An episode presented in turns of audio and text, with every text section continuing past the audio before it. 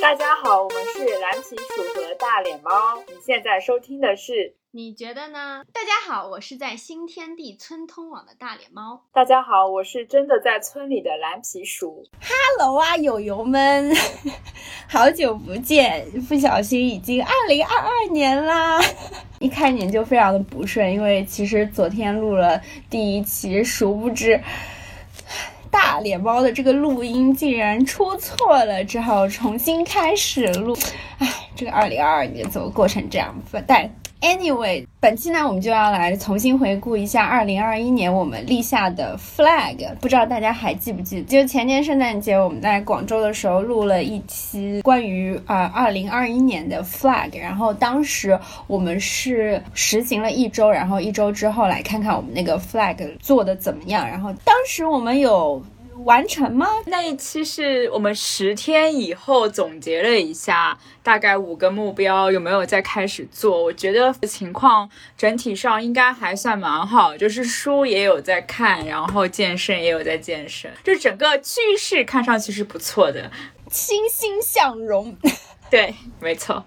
然后呢，一不小心已经到了二零二二年，就我们这一期来回顾一下，看看我们二零二一年的这些 flag 还有没有好好的立住。嗯，那我们就现在就开始，那我们就每人说一个之前的 flag，然后说一下这一整一年的实行的情况。好了，可以。那我先来吧，我先说第一个，就是第一个，我当时写的是要更加仔细的阅读信息以及发信息，因为当时，嗯，可能上一份工作内容的原因，就有很多跟人与人的交流，但是很多时候发信息可能就不太注意用词，特别是会经常发很多错别字，但是发了错别字可能也就这么算了，或者是打英文的时候也会有很多 typo。然后我就当时觉得说，我可能对于文字的用心程度越来越低，那将来可能在不管是写作、阅读方面都会有下降。所以我当时立的 flag 就是说，在新的一年里要更好的。嗯，对待文字，让提升自己的一些，嗯，不管是写作或者是对文字的敏感度。然后在这一年当中呢，因为本人换了一个工作，迫使自己对文字越来越用心了。嗯，就是因为新工作需要阅读很多比较艰涩一点的文字内容，然后也会有自己需要文字写作的部分。嗯。特别是一些错别字，我们会经过两次校对、三次校对来做修改，所以这让我今年就不管是在工作当中，或者是在平时的一些发信息的时候，可能对文字会发出去之前都会检查个两三次，特别是比如说什么 的地的啊，然后还有。标点符号这种我都会特别注意，一定要用对。所以我觉得这一个我今年算是有做到，今年在文字上面有巨大的飞跃。好，我分享完了。哎呀，我 react 不动了。那你来说说你的第一个好了，既然你 react 不到 啊。好，我我我把我之前不知道为什么就放在后面讲，但我现在可以 react 一下。我本人也有因为就是微信经常打错字，所以有改变一个小习惯，就是本来是全拼二十六个键的那种拼音方式，后来我发现我太常选错字或者不小心打错字了。所以我就觉得是因为我的手拇指过于粗，然后我的手机又小，所以就每次都按不准真正我想要按的那个。这是什么烂理由啊？二十一天帮你养成一个好习惯那种，二十天的时间学会了九宫格拼音，而而且我发现这里面又有个题外话，九宫格拼音还蛮好的用处的，你知道为什么吗？为什么？有一次我去理发店，然后那个理发店理完以后，那个小。哥就说要不要帮他写个好评，我就我就那种很敷衍的说哦好啊，等一下写。但是他就是你知道，硬要说你手机拿出来，不然我来帮你写，我怕你忙忘记了。就拿出手机给他，然后我把那个大众点评页面打开给他看，我说那你自己输吧，你想怎么评？然后他他就打开来以后，发现嗯一整个尬住，他说啊九宫格啊，我说对呀，他说那我不会打。我说啊，那好吧，我就说啊，那那好吧，看来之后我回去再帮你评价了，然后我就走了。今年获得的新技能，使用九宫格，杜绝大家帮你就是用你自己的手为撰写好评。对，没错。哎，拉回主题，有对你觉得有用？结果真正开始使用九宫格，前面一开始的时候，真的错误率减少很多，因为会像老年每就是很认真的盯着屏幕，一个字一个字的按，但是。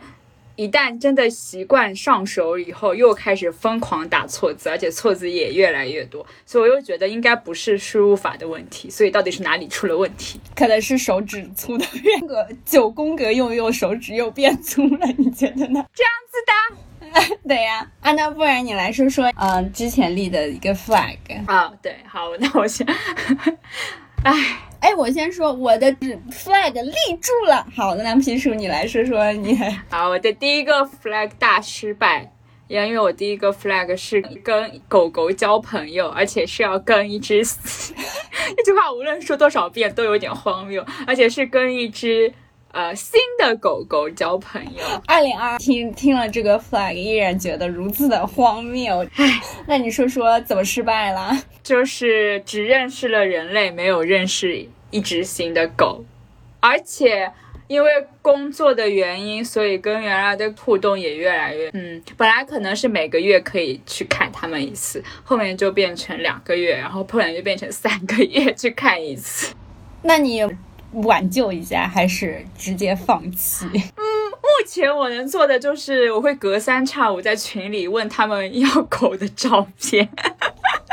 没想到二零二二年和狗交朋友都是通过网络交友，都没有这线下奔现。对啊，而且我新年的时候，就是大家都在跨年的时候，我还特意去那个群里问那个那两只狗现在在干嘛，我想看他们的照片。然后主人就给我回了一句，他就说他正在 licking the floor。好的，就没有都没有给我拍照。今年第一个 flag 就就是立刻倒下，因为不仅没有增加狗狗的朋友，还要失去了。但是通过玩动森认识了很多小动物朋友，而且还跟小动物朋友一起跨年了。你觉得呢？听说你没有把 Switch 带回家，以至于都没有小动物跟你跨年。你觉得呢？我觉得我我就跟真实生活中的朋友跨年就好了。你觉得呢？也没有啊，你就待在家里一个人跨年，其实根本没有正式生活中的朋友。和我床上的玩具朋友跨年可以吗？下一个，好，那第二个我来说说，就是去年就是立了 flag 说一定要看呃电影和书，然后这应该算我每一年都会对自己有的一个小要求。然后去年的话，我立的 flag 是说要看十本书和五十部电影。嗯，然后我其实录这一期之前，我本来以为自己没有达到，因为好像下半年就比较废一点，因为上半年的时候可能新年伊始还比较努力一些，但下半年着实好像都在嗯，就是看一些有的没的，都没有认真看书看电影。但令我惊喜的是，没有想到去年的这两个我都有达成。我一共看了嗯五十二部电影，然后看了十一本书。我要提一下，因为录之前我可能以为我没有看完，所以在十二月三十一号那天晚上，就我当下在看的一本书，正好还剩最后一章，我就疯狂加速把它看完了，这样我就可以把它列入完成的书单里。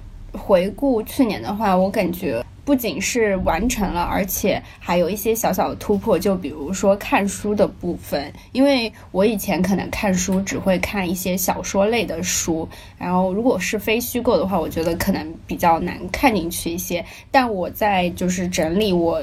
去年一共看了多少部书的时候，我发现其实我今年看的书的种类有变多，就看了一些嗯非虚构的，比如说跟中国经济相关的，然后看了一些社会学的，然后也呃看了一些游记。这可能是我之前没有做到的，我感觉这好像也是跟因为我呃今年换了新工作，然后刚刚说新工作新环境可能迫使你做了一些小小的改变，因为新的工作需要看很呃比较枯燥的一些内容，让我反而也有机会能够接触到我之前没有接触到的一些内容。这个我还是觉得挺不错。总而言之，我的第二 flag 又立住了，来不及说。好的，那我也立了一个跟看书有关的 flag，是，但是我当时呃呃没有算多少本书，我是说每个礼拜要阅读四个小时，然后并且那个时候是说第一本要看完的，就当时我正在看的《小妇人》，那那个时候录节目的时候是看到百分之二十，然后我昨天看了一下，大概我那个 Kindle 那个《小妇人》那本书。一直停在百分之七十，半年以上了。就是我可能立完那个 flag 以后，就真的有在看，结果就 很快就忘记了，还是没有成功，没有成功。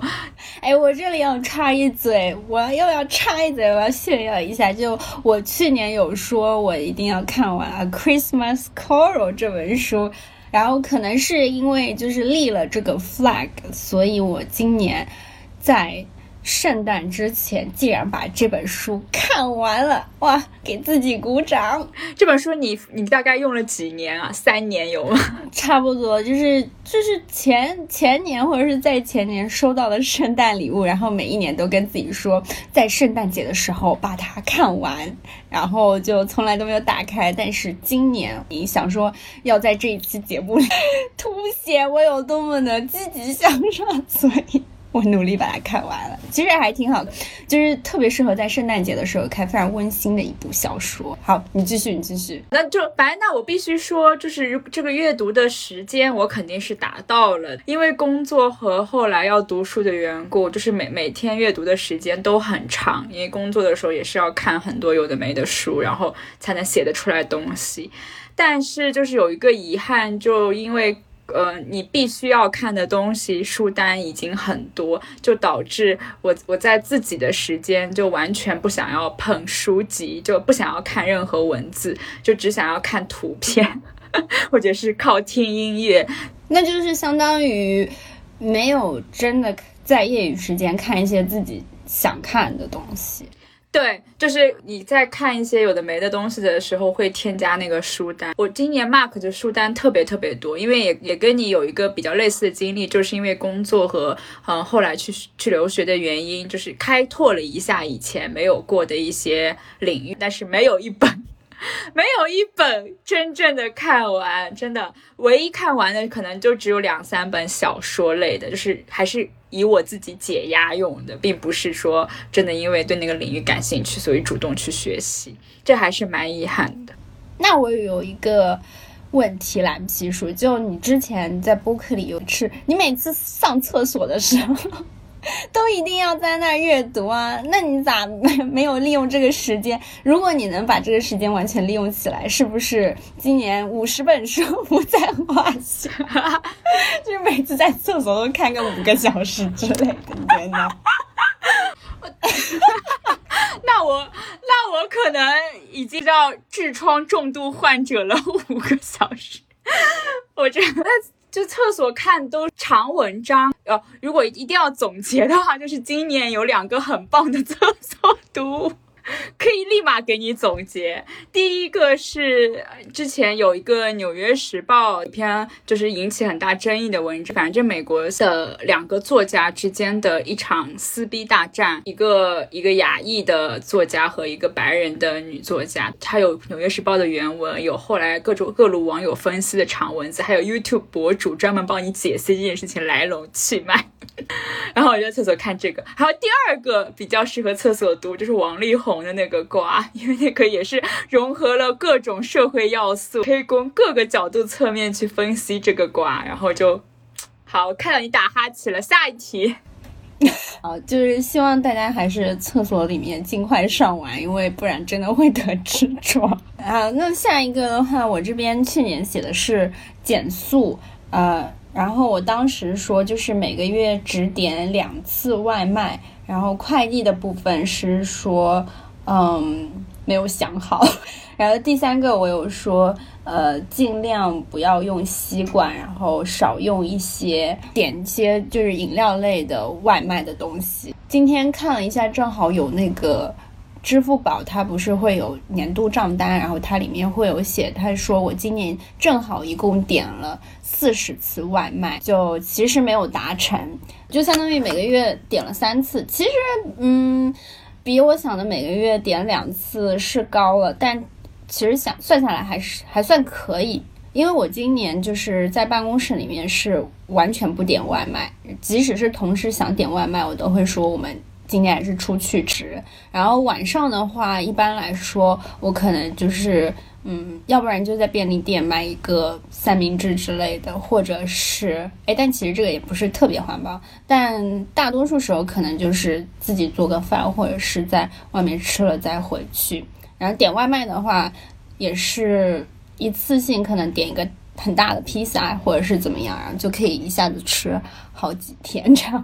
嗯，然后另外一个的话就是吸管，不用吸管或者是少点奶茶，这个我感觉也是做到了，因为今年我真的没有点过几次奶茶类的东西。然后这是因为啊，我今年喜欢上了喝咖啡。然后我记得每天呢都会拿上我的保温瓶去楼下的 Manner 或者是 Warming 喝咖啡，因为这样子呢就可以省五块钱。像我们这种穷人就抵挡不住这样的诱惑。记记我记得之前每次你去你家录音或者干嘛的时候，比如说我都会说要不要帮你带一杯咖啡，就是你永远都会说不用不用，我喝茶。结果殊不知。但这种在家里，我就是喝咖啡的话，也都是自己泡啊，就不会说想要点外面的了。然后刚刚就是说到那个咖啡，不仅减五块，而且那个保温杯晚上可以直接放在办公室里，因为第二天早上阿姨会洗好了 放回你的桌上。我觉得这样特别的好。穷人精致的方法，又省钱又环保，太太优秀了，简直！但今年 我觉得唯一一个不太好的，可能就是那个快递，就是特别是双十一、双十二，还是买了挺多东西。然后，其实我看了一下，本来想数一下今年买了多少个快递，然后打开淘宝，数到二月的时候，可能就已经四五十个了。我就想，啊，放弃，放弃，放弃！一看今年就是在快递这个方面根本就没有任何的努力。对，所以说这个减速的部分，感觉今年没有特别努力的在减速，然后也有很多没有达成。我觉得这个 flag 其实没有算立住吧。嗯，但是像你说的，还是有一些小小的小进步，就比如说都是带自带杯去喝咖啡这样。对，那是因为穷，也不是因为想要钱。不管目的是什么，但是方式是 OK 的。OK OK。那蓝皮鼠，你来说说你下一个啊？那我下一个说有关于我的生物钟的 flag，然后想要培养比较健康的生活作息，然后当去年立的 flag 就是，首先一定要在正常的时间吃早起吃早饭，然后还有一个是一定要在十一点半之前上床就睡觉。呃，总的来说，呃，早起。可以做到的时候努力做到，但是晚早睡真的基本上没有做到过。对，因为造化弄人，不小心去到了阴间工作了一段时间。面试的时候，其实老板已经有你知道画领子，就是暗示你我们这个作息是这样这样这样的。然后我一听，我觉得不太对，我就说那如果不用打卡的话，我是不是就可以按照我自己的时间？老板说啊。我们不流行那一套的，然后而且还给我信誓旦旦的说，但是这个问题我们全公司都想要改善，我们现在的目标就是要怎么样怎么样，就说他们已经在着手改善自己的作息问题，然后我就相信了，结果我去了公司以后，没有人要改善这个问题，反而我被这个公司改善了，变成从下午开始上班，然后一直上到半夜，然后就像这样上八个小时。那你有跟老板反映说，呃，不好意思，我二零二一年立的 flag 要早睡，唉，做不到，然后就辞职了。对，然后就辞职了，并没有反应，而是直接辞职。是，但是有做到早起的，还这是呃方法是。就给自己在早上的时间报一定要去的健身课，如果不去就觉得自己很亏钱，然后就会很早起床去上健身课。嗯，但是如果没有健身课的时候就不行，还是会到中午或者下午再开始吃第一顿餐，还是不是很健康这样子。那你一个星期就是早起的次数大概是？那段时间的健身次数应该有到两到三次。所以一个星期起码要有两到三天是早起的。没有，你有刻意就是就把那个健身课安排在早上，就是为了早起，还是说？一部分原因是因为这个原因，还有部分原因是也没有别的时间可以健身了。我怎么可能对啊？凌晨健身，而且这个原因也导致我在大家晚上下班搜手约吃饭的时间都没有办法跟大家好好的去到比较远的地方吃晚餐，就只能跟你在中午时间 就约出去午餐哪里吃一下，然后我再去上班。对。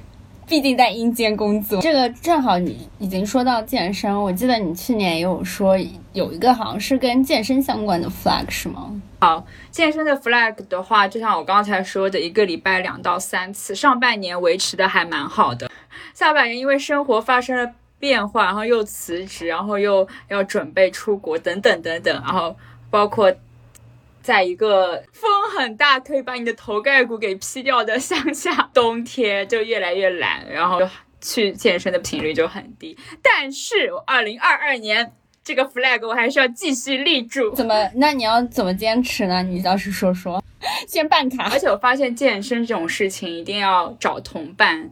就是拉着人一起的话，还是会比较有动力。所以我跟我室友有讲好，说我们要不要一起去办卡，然后互相督促，每个礼拜都要去或者一起去，这样子的话就好很多。希望可以做到吧。那你健身都健些什么呢？我之前有做过各种各样的。因为我问这个问题，是因为就是我有一个同事，然后他之前也是完全不健身，然后他也就是类似于立了健身的 flag，然后开始健身。然后他慢慢慢慢就喜欢上做那个叫什么举杠铃之类的。然后他现在就是已经厉害到自己开私教课教别人。这个你这个是准备怎么样？我的目标其实是很简单，就是增加肌肉的含量，让自己强壮一点。我要说到这个，我要插一嘴，毕竟就是蓝皮鼠每次都喊着说要健身，但是在有一次我和蓝皮鼠一起去爬山的时候。我在山脚下，因为本人是个完全不健身的人，这故事可以讲八百年。我就说我不要爬山，因为爬山很累，毕竟我也不健身。蓝皮鼠就跟我说：“来都来了，一定要爬。”然后我就想说，蓝皮鼠又一直健身，那我岂不是就是会被甩在很后面，然后怎么也爬不上去？但是在蓝皮鼠的要挟与鼓励之下，就最后开始爬，然后爬一爬。爬了没多久吧，然后就发现蓝皮鼠消失了。本以为它是爬在我的前面，我根本追不上它。殊不知，我转身对蓝皮鼠说：“加油，很快就要到顶了。”然后那个时候，我就对于你说你你就是健身达人，并且经经常健身这件事情，充满了怀疑。这故事就那一次状态不佳，真的可以被被你说八百年。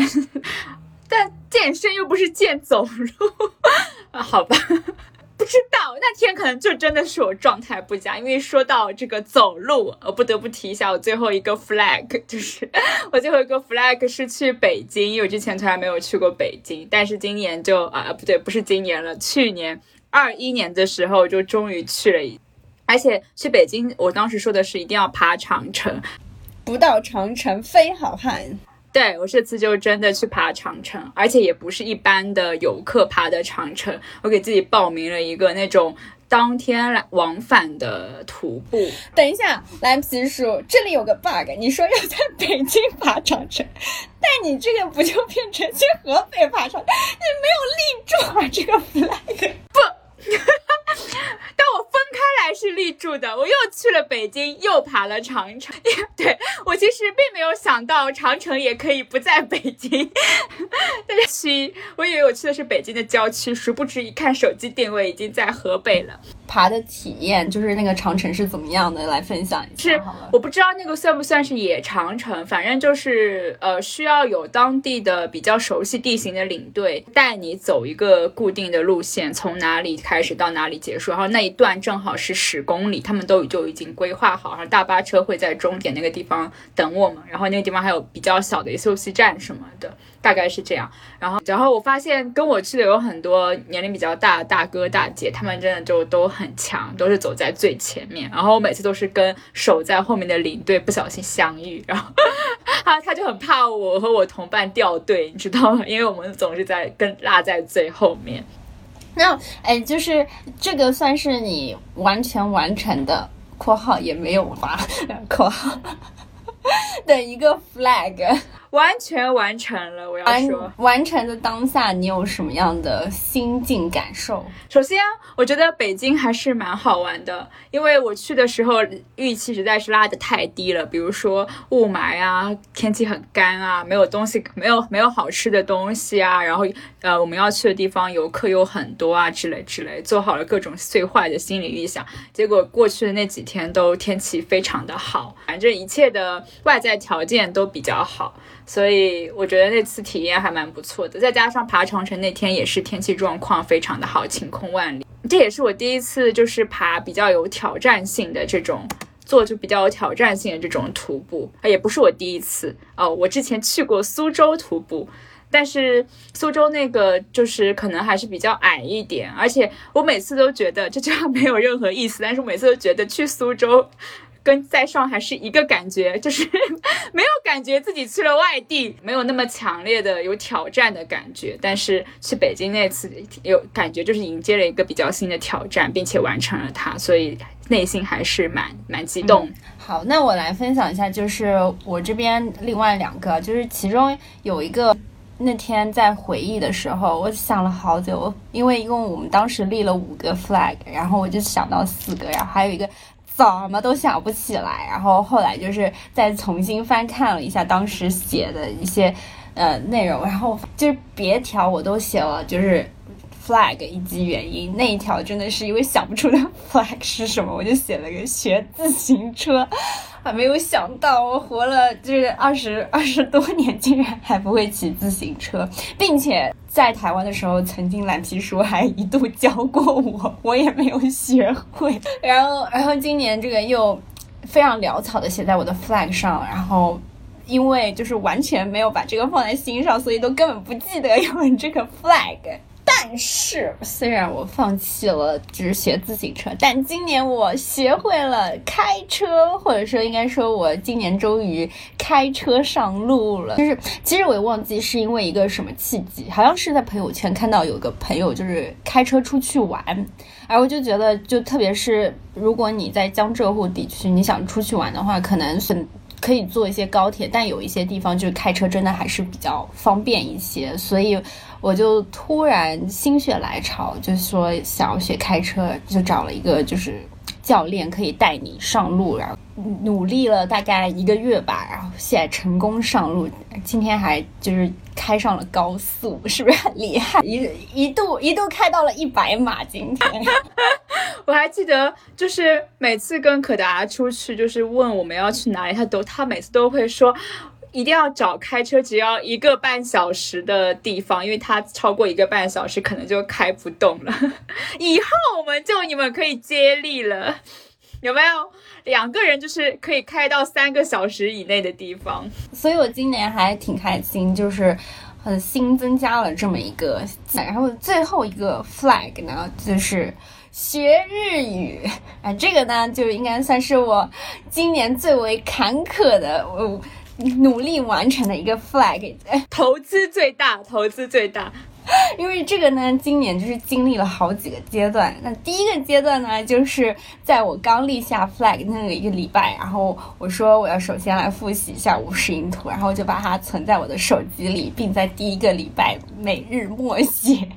但录完那一期之后，这件事情也就荡然无存。虽然那个五十音图目前还存在我的手机里，但真的没有打开过啊。然后呢，就是就这样，这个目标就默默地沉入了海底。直到有一天，可达鸭邀请我去一个日料店吃饭。然后那个日料店比较特殊，因为他那个嗯，老板是一个日本大叔，然后你就可以坐在他的。面前的吧台就是吃饭，然后我就跟可达呀就夸耀说，我说我说嗯，今年立了个 flag，就是要学好日语。我说等一下，就来给你表演一下讲日语。但是呢，因为就是根本就没有在实践这件事情，所以就是我跟可达呀全程吃饭，我就非常紧张，就是都是用中文，也没有真的用日语。但最后我就说。不行，还是要表演一下。我就表演点餐，我就说我要这个，我就说苦力一刀子，哎，就表演了一个这个，殊不知被可达鸭疯狂耻笑，他就觉得就是原来说了这么久，会的也就这么一句。然后重点是柯达鸭还把这把这件事情告诉了办公室里很多人，对，办公室很多人都说。听说你会讲日语，但是讲的非常烂，然后这又战激起了这种斗志，想说学日语，但是呢，一般的方法又太过于枯燥，于是我就决定在 Switch 上 下载了一个日语的推理类游戏。我想说，我能把这个游戏玩下来，那我今年这个日语啊，一定就是很厉害了。然后就下那个游戏，殊不知玩了第一章吧，然后我就崩溃了，因为就是基本上每一句话都有不认识的单词，而且因为它那个推理游戏，你需要对于它的内容非常的了解，哎，我每句话都要 Google 翻译，然后 我就觉得这个不行啊，然后这件事情啊又默默的沉入了海底，直到。前两个月就是去了一个酒吧，然后这个酒吧呢有个非常帅的日本 bartender，然后我就觉得为了和这个小哥搭讪上，我又燃起了学习日语的激情，而且这次不一样，为什么呢？因为为了跟他交流，就有很多实战的经验，就硬讲。然后我就嗯，每一次去啊，然后就是价格不菲，因为那边的酒也不便宜。为了不浪费这个搭讪的机会，我每次去之前呢，首先先看很多日剧啊，然后看一些日本综艺，学习一些日本的知识，并且在看综艺的时候，以前可能看东西的时候就比较呃。怎么说？就只看字幕，但现在都不只看字幕，也会看一下它哦这句话的日语表达应该是怎么样。然后呢，呃，另外一个就是每次去之前，我都会想好要跟他搭讪的话题，然后提前查好说这个日语要怎么讲，我在家里先练习个两遍。然后到了酒吧，然后就喝喝喝，喝到就是可以不那么尴尬的开始讲日语了。我就把我练习的说，呃，但是就是说完之后，他回的我其实也听不太懂。但不得不说，最近这个日语，呃，真的是有一些突飞猛进。首先呢，就是因为不仅是面对面的交流，就平时给他发信息的时候，我也是尽量打日语，所以呢，就 练习了一下怎么样，就是用日语口头以及呃信息的交流。另外的话，就是我现在可以，比如说我看一个综艺节目，就是下面没有字幕，我基本上也可以完全看懂那个综艺在讲什么，所以。今年因为有帅哥的加持，这个内驱的动力非常的强。在年末的时候，这两个月突飞猛进，我的日语太优秀了，这个 flag 就这么立住了，好吧？这个时间和金钱的成本投入都非常的大，看到了你的努力，只能说大脸猫什么这样子的？我还有最后一个。因为你刚才说开车，我也有一个一直很想要做，但是没有做到的，就是我二一年的时候也学会了游泳。哇！但这个不是在你的 flag 里面，对不对？对对，这个没有在我的 flag 里面。但是这个也是我要强调一下，就是做这种事情同伴的重要性，也是因为有人约一起去学习，然后就动力就增强很多，所以就最后就有成功达成。接下来我们可以先总结一下去年 flag 以及就是自己对于去年整体表现的一个评价吧。我觉得一次性的这种 flag，比如说去北京这种，或者学会游泳，如果它本来是我的 flag 的话，都好像做完做到了就是做到了，比较容易达到。但是像比如说你每周都要坚持一个频率去做健身，坚持一个频率去阅读之类的这种习惯性的 flag，就真的比较难，因为就生活有很多你没有计划好的一些事情出现，很有可能就会放过自己，或者就中断你的计划这样子。同意。然后另外一个点，我想到的是说，就是那个 flag 和你自身的关联度是不是很强？就比如说像学车，就是学完以后你就是本身增加了一个技能，但比如说像减速这件事情，可能就是对你自身利益来说并没有那么强烈，所以你在实行的时候可能就会比较懒散一些。对。那对于今年总体的评价呢？你觉得？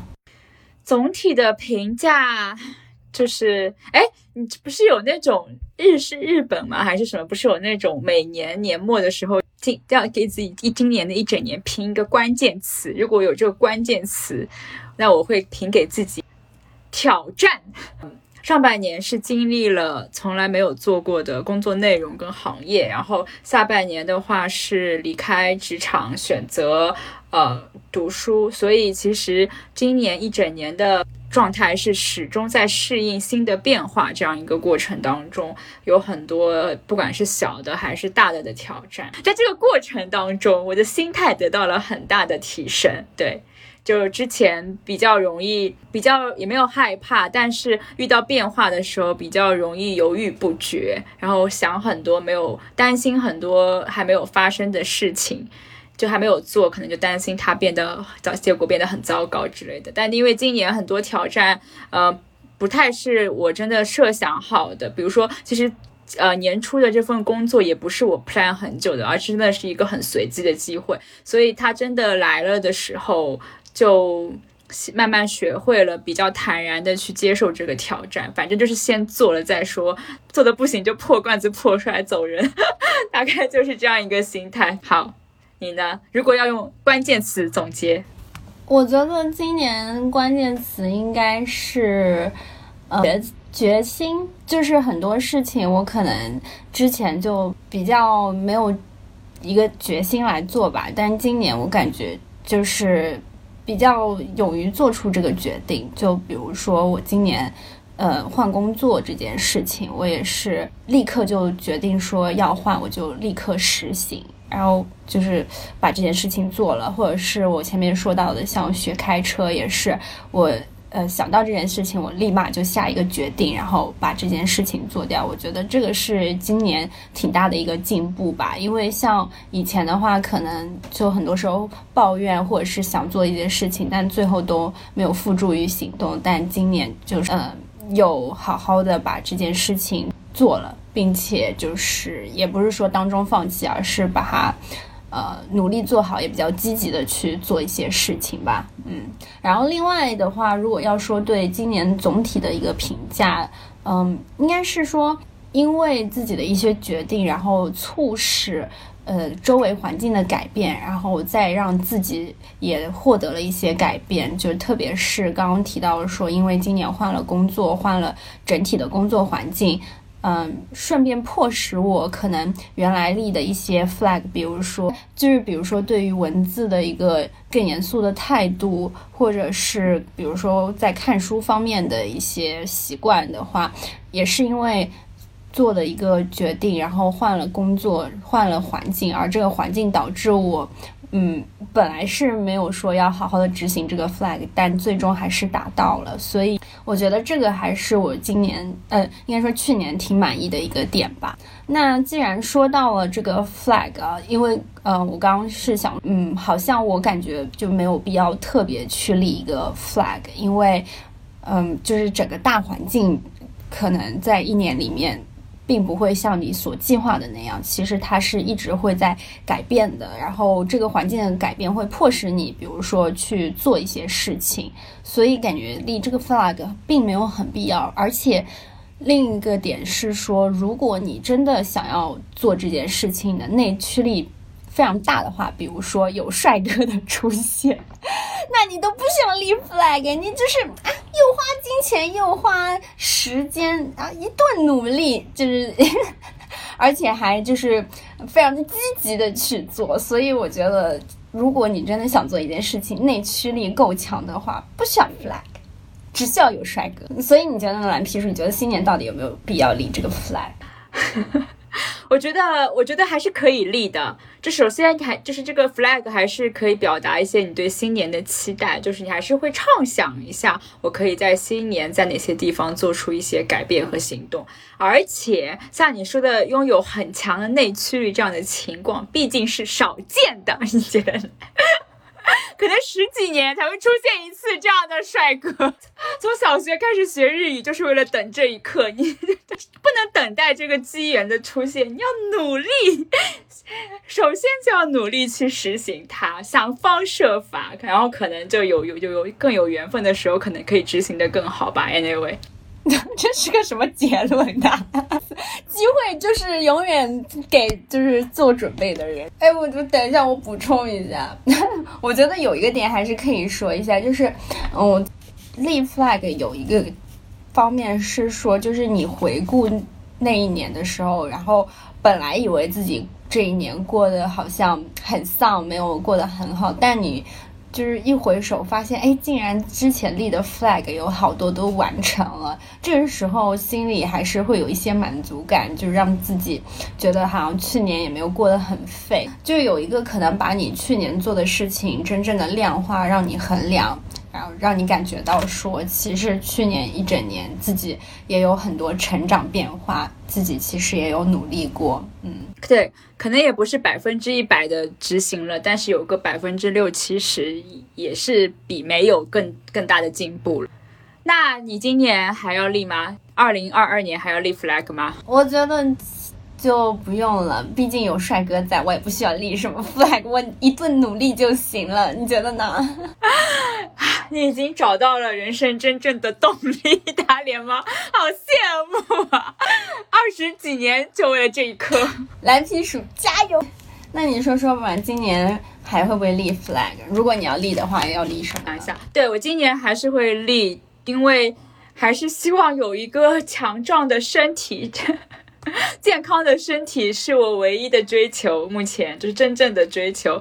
然后作息健康一点，这样子。那完不完成就是另外一件事情。哎，那最后蓝皮鼠，你觉得我们要不要给我们播客立新年的 flag？我们的播客要不要新年的 flag？我觉得我们的播客能继续做下去就很了不起了，你觉得呢？能够不断更就不错了。我觉得你说的很有道理。哎，但你之前不是说你想说用上海话录一期播客？你觉得今年有可能会达成吗？我觉得，就我觉得需要点时间，但说不定可以。那这样子好了，那今天节目的结尾，你就用上海话，就是跟大家说个新年快乐，然后让大家记着。来来来，来来来来，好，就很像那个过年的时候家里给亲戚长辈表演。好，祝大家新年快乐。新的一年，哎呦，自然了哦！谢谢大家，这位，就这水平还想录上海话，以上就是我们本期节目的所有内容。喜欢我们节目的话，欢迎大家前往苹果播客、Spotify、小宇宙 APP 或者你正在使用的播客平台订阅我们。我们也开通了微信、微博，欢迎搜索“你觉得呢？”What do you think？关注我们。那我们下期节目再见。